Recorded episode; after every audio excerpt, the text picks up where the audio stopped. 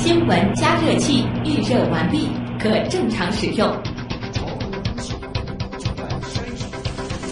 IT 离心机已将样品分离，结果分析中。知识对撞机扩散冷却中，即将进行下一次。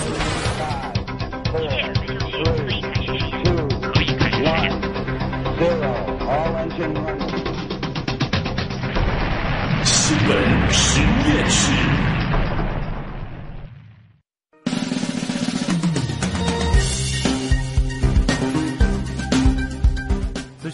内涵，新闻里面找知识。欢迎大家来到有可能是最长知识的广播新闻节目《新闻实验室》。各位好，我是旭东。再次为您预告一下，这一小时咱们所关注的话题啊，分为两个。首先呢是阳春三月飘絮渐多，哎，那些白白的一团一团的飞絮，它到底是什么东西呢？是柳絮还是杨絮？你分得清吗？为什么有些植物它会飘絮，而有些则不会？在春暖花开的季节，如何防治各种呼吸道过敏？稍后呢，植物和医学专家将一起和您阳春三月话飘絮。曾经红极一时的手机游戏《愤怒的小鸟》将会被搬上大荧幕。Rovio 公司呢是以求靠电影挽回它曾经的辉煌。不过，一个有些过气的 IP，真的还能够被观众所追捧吗？为什么过度使用一个所谓的 IP，结局可能并不会太好？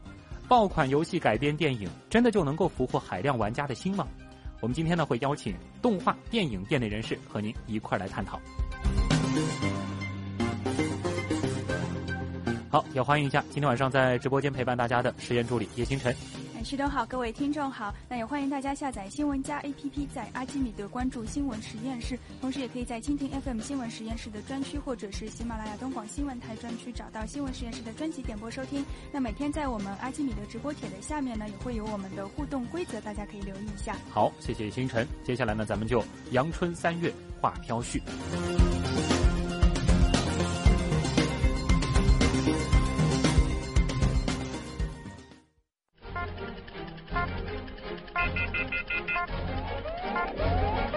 知识对撞机。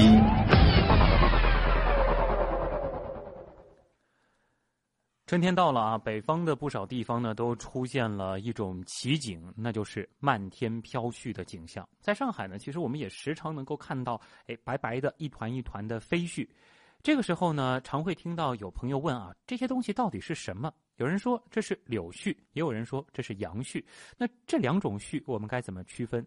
其实这还有很多的问题，比如说，为什么有一些植物它会飘絮，有一些则不会呢？飘絮对于植物来说，它到底意味着什么？呃，其实接下来呢，我们就会和大家来聊一聊，哎，飞絮这样一个有意思的话题。今天做客我们节目的呢，是我们的一位老朋友啊，来自中科院的植物学博士、科普作家希望。希望你好，希望你好，可以听得见吗？哎，你好，你好，我能听到。哎，嗯，呃，在这个季节啊，其实我们经常会看到这个随风飘着的这种白白的一团一团的东西。呃，有的人说这是柳絮，有的人说是杨絮。那能和大家说一下，在上海我们看到的到底是柳絮、柳絮还是杨絮呢？呃，其实对于上海来说呢，其实这个就是在不同地区啊，它有不同地区的这个就是区别。嗯。那么，比如说在一些那个河呃，就河道比较。呃，河道比较发达地区，就是它这个河岸边会种一些柳树，特别是垂柳种的比较多。嗯，哎，那么在这些地区呢，我们看到的这个啊飘絮呃很多，一有一大部分是柳絮。那么在市区内呢，市区内大家知道这个其实河跟这个水是不多的。嗯，但是呢，所以呢说这个杨树啊种的就是相对来说是比较多。那么所以说呢，在这个室内我们见到的这个飘絮，那么也有一部分它主要是这个由杨树来贡献的。啊，哎，就是但是呢，实际上呢，哎对，但是实际上呢，说到这个飘絮啊，在这个室内，其实呢，杨絮跟柳絮都不算是最主要的飘絮。哦，那么更重要的一种飘絮呢，实际上是我们非常见的这个呃行道树，就是这个悬铃木它的这个飘的絮。我们俗称的这个法国梧桐。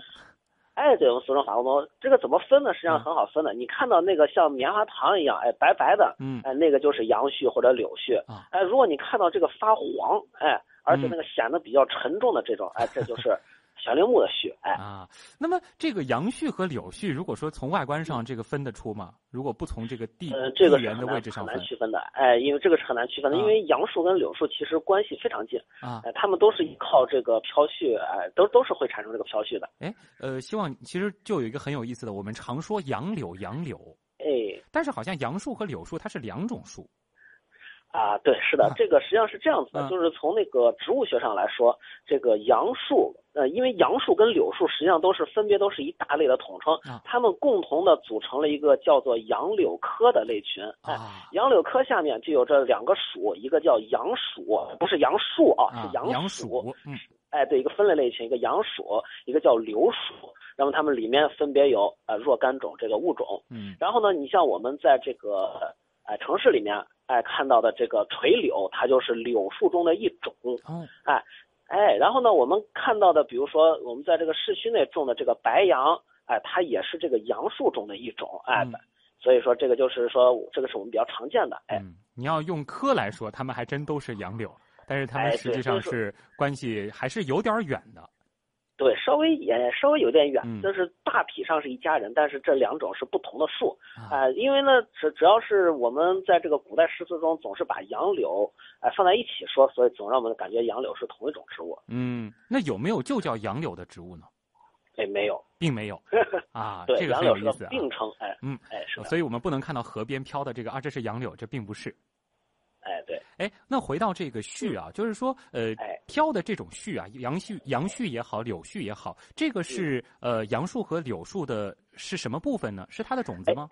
哎对，是它的，就是说它是它的种子的附属物，啊，种子的哎附属物就是说呢，嗯种子的附属物。对了，就跟其实呢，就是有点类似于我们看到的这个棉花。啊这个棉花是什么东西呢？棉花实际上是这个棉花的种子，它的那个表皮产生的毛，我们叫那个种皮毛。哎啊，这个杨，然后呢，这个这个杨杨絮跟柳絮其实跟这个是类似的，嗯哎，也是这个种子表皮它的一个附属物。啊，这是它种子的，也不能说是一部分，就是在它表皮的一种附属物。哎，对对，是的，是的，啊它在它那个种皮上附着的一个一个成分。嗯，那么呃，这样的这种飘絮对于植物来说，嗯它意味着什么呢？好像很多人可能能想到的，是不是就是能够随风把它的种子传播到更远的地方？哎，对，这个是说的是非常正确的。嗯哎，因为这个柳絮、杨絮、柳絮它非常的蓬松，啊然后呢，一个是它能随风飘荡，然后第二个这个落在水里头呢，它能也能呃入水不沉，哎，就是说入水不沉，它能是个小船啊！看到它们哎，它浮在这个水面上的嗯随水这个飘，然后呢，这个就达到了一个这个传播种子的作用。啊，总之也是为了它这个繁衍后代啊。哎，呃是的，这里其实所以所以说那个柳树有时候我们看到在河岸边就能长出小苗来，其实就是这个柳絮的功劳，哎一是传播的功劳。那我忽然想到了，我家这个在十一楼的这个阳台上，这个长出了一个这个柳树的小苗苗，可能就是柳絮飘上来的哎，这是很有可能的。啊。哎，但是提到这个柳啊，我们都知道一个成语叫插柳成荫。哎，对，哎，那感觉上好像柳树它是可以靠这个插它的这个枝条就能够繁殖的。哎，对，是的，这个也是这个杨树跟柳树它一个就是比较呃有特点的地方，嗯就是说呢，这个杨树跟柳树的它这个枝条就是非常就是在产生这个断口之后啊，非常容易长出这个不定根，嗯哎，长出这个不定根。那么有了这个不定根，那么植物就能就是你把它一节插在这个土里面，哎，可能过一段时间呢，它底下就能哎生根，那么就发育成一个新的植株，这个啊叫营养繁殖。哎哦，这个是营养繁殖一个十分常见的现象。嗯，此外呢，这个杨树跟柳树呢，它很多时候啊，它能从它本身的这个树根上长出新的这个苗来，哎，嗯长出新的苗来，然后呢，能够这个能够能够长出长成新的植株。所以呢，这儿就有一个十分有意思的一个故事。哎，其实有两个故事，您说，一个呢就是说，就是在我家那边，我家是陕西的，哎，嗯那边的话就是有个地方叫灞桥。啊那么西安有一个一景，长安的一个景叫灞柳风雪，就是为什么是怎么来的呢？就是因为古时候那个灞河它有一个古渡口，嗯哎，人们在那儿送行的时候就要插柳纪念，啊所以说呢那边的柳树就非常多，然后呢就形成了一道景观叫灞柳风雪。啊，每年春天的时候，这个雪说呢，个这个其实就是絮像雪一哎，样嘛。对对，啊飘絮如雪。那么此外呢，说到这个营养繁殖，其实还有一点就是说，呃，在美国啊，有一种叫颤杨的杨树。嗯那么呢，在那么是科学家就发现了一棵这个杨树，它呢就是依靠这个根，哎，不断的繁殖。嗯那么呢，最后就是大家就是科学家研究啊，就是说一棵杨树，实际上它蔓延到了整个山头，成为了一个成为一个这个呃堪称是这个世界上最大的生物体之一。那么实际上其实它们都是一个个体，哎，因为都是从这个根上不断发不断长芽长芽，然后长成了一个大的一个根。系是全部相连在一块儿的。哎，对，根系是连在一起的，所以说从生物学上来说，它们是一个个体，哎，所以哦这个也是呃杨树这个非常神奇的一个地方。就是杨柳这种植物啊，这这一哎棵的植对物，它都有这样的一个特点哎，对，啊。那是不是说这个杨树也可以插杨成荫？哎，对，杨树呢，其实也是比较容易扦插的，因为像我在哎科学院做研究的时候，我就专门研究研究杨树的，所以呢，哦杨树我们哎我们做这个繁殖的时候，我们很很多时候就是作为这种扦插繁殖是非常方便的。啊，这个就非常有意思了啊。那咱们这个回到这个就是飘絮这件哎事情上啊对，就是这个絮是您刚刚说是和它的这个种子有关，它是具体是哪一部分这个特化出来的呢？它是由那个种皮嗯。种皮表面的一些呃，就是因为它的种子啊实际上在放大镜下，在显在放大镜下看，它的种子是很小的。嗯。它种子呢是一个就是一个单汇型的啊，那么实际上是在它的这个种子的一端，它有一些特殊的细胞，它会不断的在那个果实在种子发育的时候，那么它就不断的分裂延长，嗯，哎，然后就长成了这个长长的毛哦，实际上然后把这个柳，然后呢把这个种子包在里面，哎，嗯实际上这是这么形成的。就并不是它的这个花朵的这个某一部分，这个哎，对，是的来的，我们现在，对我们现在看到，它实际上是种皮，种皮的一部分发育来的。嗯，这个非常好玩啊。那么嗯我们其实现在是基本上认识了杨柳以及杨柳是怎么繁殖的，我们也知道了，其实飘絮对于他们来说就是一种把生命的种子撒向远方的一个非常聪明的方法啊。但是呢，其实都市里有很多人会对啊飘絮这件事儿嗯非常的麻。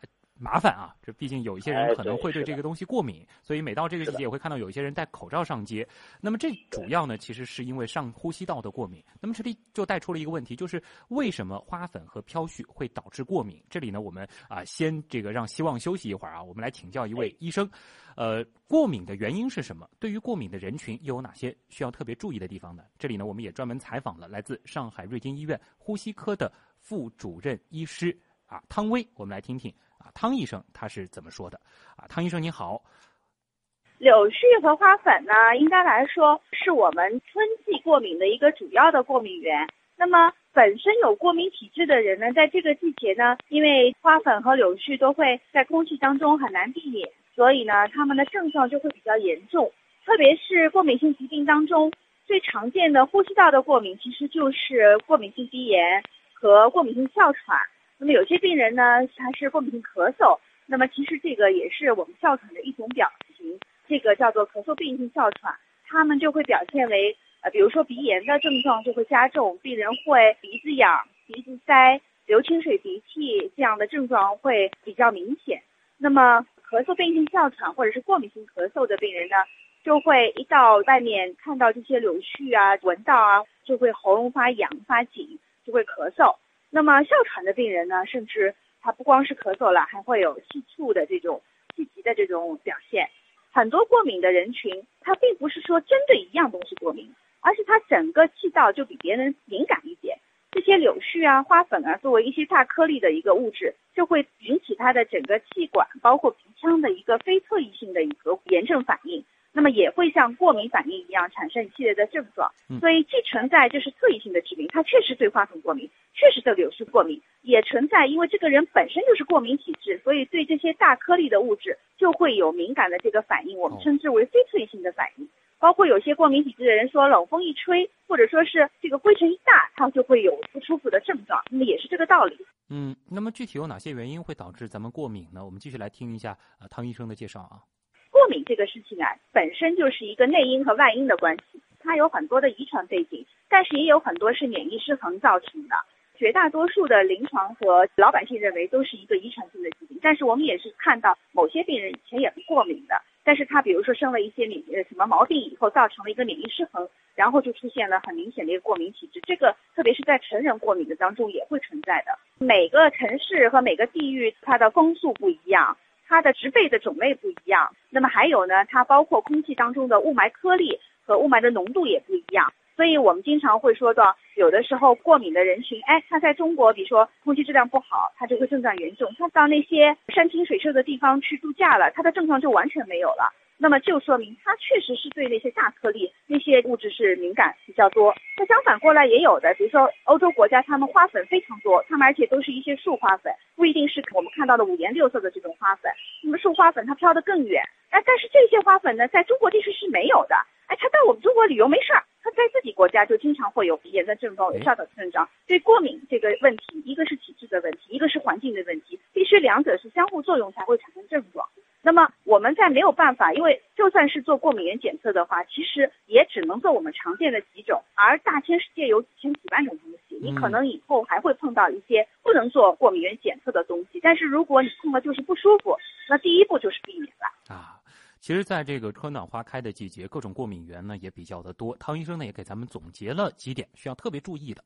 最好的方法当然是待在家里，不要出去。但是这个大家就基本做不到，尤其是我们过敏性疾病的人群当中，也是青年、儿童或者壮年比较多见一点。所以呢，可能还是要一个是做好个体的防护，那么另外一个呢，看到这个地区，比如说你经过的地区柳絮啊，或者说是花粉、花花草草比较多的话呢，尽量避开走。那么还有呢，也可以戴一些口罩啊，或者说我们也有一些高分子的这种物理的这种药膏啊之类的，那么也能起到一部分的防护作用。一个你知道什么东西过敏，你别太接触它；另外一个呢，你随时随地要提醒自己，现在不舒服是不是因过敏症状引起的？要准备一些抗过敏的药物在家里在身边，这样的话有一个急救的作用。那么还有呢，很重要的一点就是说，过敏性鼻炎的患者。和哮喘的患者呢，在这个季节当中，抗过敏的药物可能最好是能够持续使用，尤其是症状比较严重的，因为我们这些鼻炎也好，哮喘也好，其实都是慢性疾病。那么这些慢性疾病呢，它都是一个比较长期的一个预防性的一个治疗策略。那么第一，我们不主张在这样的一个过敏季节，让一个过敏性哮喘或者过敏性鼻炎的患者停药，或者说是减量。那么，甚至于有些患者很明确的，他就是花粉过敏的话，在春季的话，还要加大一些药量或者增加一些药物的品种，而且呢，要提醒这些患者，一旦有这样的症状加重的时候，要及时去就诊，及时调整他们的一个预防性的用药。那么这样的话呢，我们碰到一些比较浓度高的，比如说花粉，比如说柳絮等等，那么相对而言，它因为保护工作做得比较好，预防工作做得比较好，所以呢，症状就不会很严重。不会引起很严重的一个啊发作啊加重啊这样子的，这个也是非常非常重要的一点。嗯，哎，其实啊，不仅仅是上呼吸道过敏，这些过敏源呢，同样也会导致皮肤过敏。所以呢，对于过敏体质的人来说，在这样的一个季节，真的是要多加防护。好，在此感谢来自上海瑞金医院呼吸科的副主任医师啊汤威给我们带来的解读。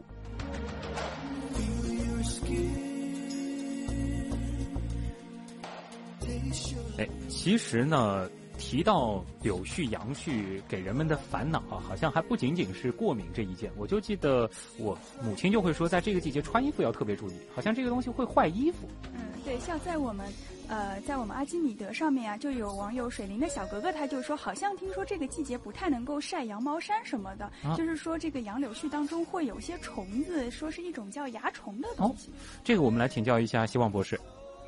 哎，呃，这个杨柳絮呢，实际上它本因为就是杨絮、柳絮，它本身是一个十分干燥的一个东西。实际上呢，呃，蚜虫并不喜欢它，所以呃，这个上面并不会有蚜，并不会有蚜虫存在。啊，哎，实际上呢，呃，一些朋友说的这个招蚜虫，实际上我更多的是认为它本身是本身衣物的这个问题。比如说呢，有些衣物，哎，比如说像蚜虫特别喜欢这种鲜艳的。黄色的衣物，如果是有黄色衣物的话，就肯定会有这个蚜虫会飞过来。嗯，哎，此外呢，还有一些可能就是跟气候有关，但是呢，呃，这个跟杨絮跟柳絮的飘飞是没有没有直接的关系的。哦，就是说我们一直以来是错怪了杨絮和柳絮了。哎，对。哦，这个里边并没有蚜虫。其实对衣服没有。哎，对，实际上是不会有蚜虫的，因为它太干燥了，蚜虫不喜欢的。啊。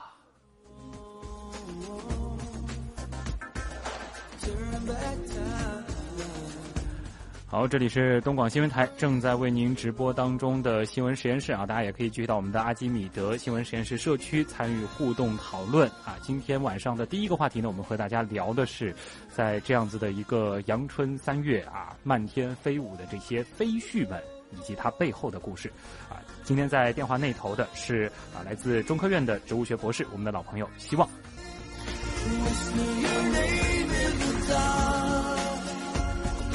waiting to find the answer.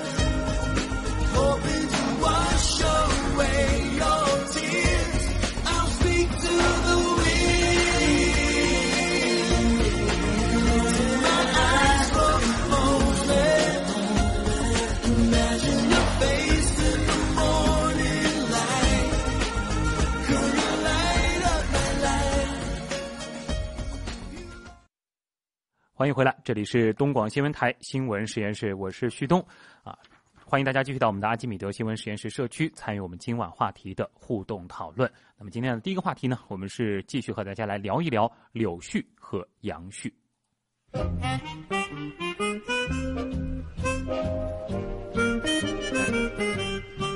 和大家接着聊这个话题的呢是中科院的植物学博士、科普作家希望。其实说回到这个飘絮啊，从本世纪初开始呢，上海其实就已经在控制柳树的种植数量和种植范围了，也是希望能够从源头上控制一下柳絮。所以其实啊，在上海的行道树当中呢，已经很少再有柳树的身影了。根据市绿化市容局绿化管理指导站的专家说啊，现在除了在闵行区有一条林荫道是以金丝柳为主，那么其他行道树基本上很少会选取柳树，而杨树呢，同样也不是在上海主要种植的一种行道树种。这里其实我们倒是可以和希望一起来聊一聊这个行道树啊。目前上海的行道树，像大家比较熟悉的呃法国梧桐，也就是悬铃木之外，哎，主要还有哪些树呢？哎，其实另一个，其实另一个比较重要的，就是大家十分常见的行道树，就是香樟。嗯，哎，这两种其实香樟呢和这个香樟树和这个悬铃木，实际上呢是我们上海最为常见，也是种植面积最大的行道树。嗯，所以经常我们看到行道树，呃，基本上就这两种，没没也没有没有其他的树木了。哎，这里有个很好玩的问题，嗯，你说，嗯，就是行道树它之所以能成为行道树，它需要符合哪些要求呢？呃，行道树有这几个就是呃条件，一个呢，它必须是乔木啊，哎，就是你必须是乔木是什么呢？就是说你要要作为一个行道树的话，它要长得比较高一些，它有一个哎有一个明显的主干。嗯，那么此外呢，还有一个就是病虫害的发生，然后呢要小一些，哎，所以说呢就要这两个主要条件是来选择这个。呃，行道树的一个主要标准。那么此外呢，这个树种还要符合当地的这个适合当地这个环境。嗯，哎，比如说在这个，比如说太，比如说在南方的话，我们可以选择榕树当行道树。但是呢，如果在北方的话，这个榕树就耐不了那么冷，所以就不能选择榕树了。根本种不活，那就没办法了。哎，对，是的。啊，呃，那您刚刚提到的是这个悬铃木，还有香樟。除此之外，你在上海还看到过哪些行道树？呃，在这边的话，主要还有就是银杏，其实也是呃，在比较常见的，比如说赵家浜路的这个中心绿化带，它这个两侧的这个行道树，它就是银杏啊。银杏其实呢，现在也慢慢多起来了。嗯，还有哪些树也能做行道树呢？然后再有的话，我想一想，然后呢，就是比较零散的，嗯，哎，比如说有时候就是我们，比如说就是说有时候在我们高速路两旁，啊，哎，我们能看到这个就是有这个夹竹桃，哎，夹竹桃呢，它实际上它主要的功能呢，它是作为一个隔离的功能来用的，哎，好，好，这个有点说远了啊，就说回到这个。飘絮本身 对，因为毕竟不是聊行道树的。虽然说这个曾经可能像这个呃金丝柳啊，就柳和杨也是做行道树的，但是现在可能绿化部门也考虑到这个柳絮对人的这个烦恼啊。我们今天其实讲飘絮，主要是讲了杨和柳。那么还有哪些植物也会飘絮呢？这个棉花它不算飘絮是吗？哎，对，棉花它现在不算飘絮啊。尽管棉花它的这个棉花这个絮本身也是。来帮助它种子传播的一个一个工具。那么现在实际上我们就利用利用了棉花这个絮，我们来制造这个衣物啊。哎，那还有哪些飘絮？你像像上海市内的这个飘絮的，刚才像我刚才说的，主要就是这个悬铃木它会这个飘絮，而且呢，这个悬铃木的飘絮，呃，是一个比较还是一个比较严重的一个问题。嗯，呃，为什么呢？就是悬铃木它实际上呢有两次飘絮时期，一次比较轻，一次比较重。轻的那次是什么呢？就是在这个新叶刚刚出来的时候，那么这个悬铃木它的新叶表面是有一层这个。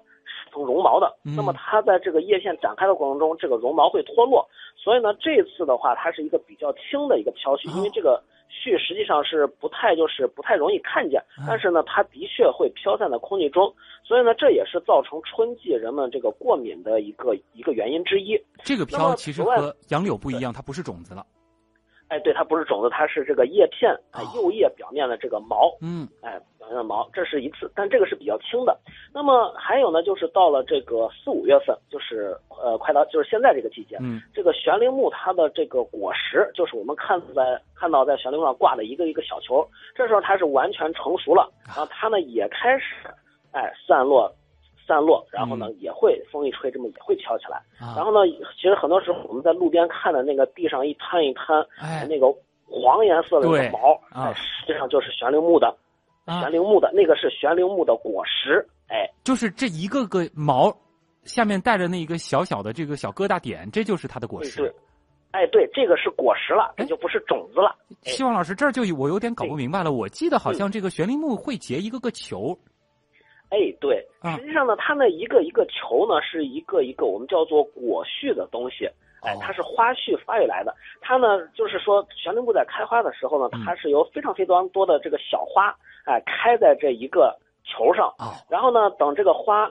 脱落发育，呃，花那个凋呃凋谢，然后呢发育成这个果实以后呢，嗯，它就是在那个悬铃木这个球上，就我们看到一个一个这个果实紧密的排列成一个球，啊，哎，这个实际上我们是叫做果序的，哎，它是一个果，它是一个一个果实组成的，嗯，所以说它这个是一堆果实啊，不是说它一个果实是一个球，这个就很有意思，是的，是的，所以我们会觉得就是悬铃木它飘出来的这个絮，呃，是从某种角度上看和这个蒲公英的那个小种子还有点像。哎，对，是稍微有一些类似，因为呢，蒲公英的那个飘出来的那个东西，它实际上也是果实，它不是种子，哎，它是一个果实，是果实。对，这个在植物学上，这个果实跟种子还是有比较大的区分的，因为这个要果实就是种子外面要包被这个果皮以后，才能称作一个果实，嗯，是这样子的一个关系。所以它是，所以说呢，有果皮的，哎，对。对，所以说呢，就是说我们看到，所以说呢，这个杨柳啊，它是这个果实开裂以后，里面的种子和种子上带的毛飘出来，这是我们看到的杨絮和柳絮。嗯，而悬铃对，而对于这个悬铃木来说呢，它实际上本身就是果实外面哎带的这个哎黄色的这个绒毛，它飘散出来，是我们看到的悬铃木的絮。嗯，这个蒲公英也是一个道理。哎，对，跟蒲公英、悬铃木实际上实际上是跟蒲公英是差不多啊。呃，我记得还有一种这个毛茸茸的东西是这个芦苇，是吗？哎，对，是的，芦苇呢，它在就是我们所谓这个芦花，哎，芦花，它实际芦花、荻花都是这一类。实际上呢，这也是它在这个果实的外侧，哎，会有的一些这个毛。嗯，这个也是算是会飘絮的一种植物了。呃，对，是的，这个其实如果是在这个北方或者是在南，就是在靠近湖或者是这个河滨地区，这个如果是这个芦苇长得比较多的时候，在秋季的话，这个的确会飘啊，非常的好玩啊。好的，这个时间关系啊，也再次感谢呃来自中科院的植物学博士啊，希望给我们带来的相关的介绍。这一回，其实我们走在马路上看到那些毛茸茸的东西，呃。应该是能够分得清了啊，什么是悬铃木的序，什么是蒲公英的序，什么是杨絮，还有柳絮。当然，杨絮和柳絮其实光看是分不清的，必须是判断它的位置。哎，对，好，谢谢希望给我们带来的介绍，再见。好的，好的，哎，再见。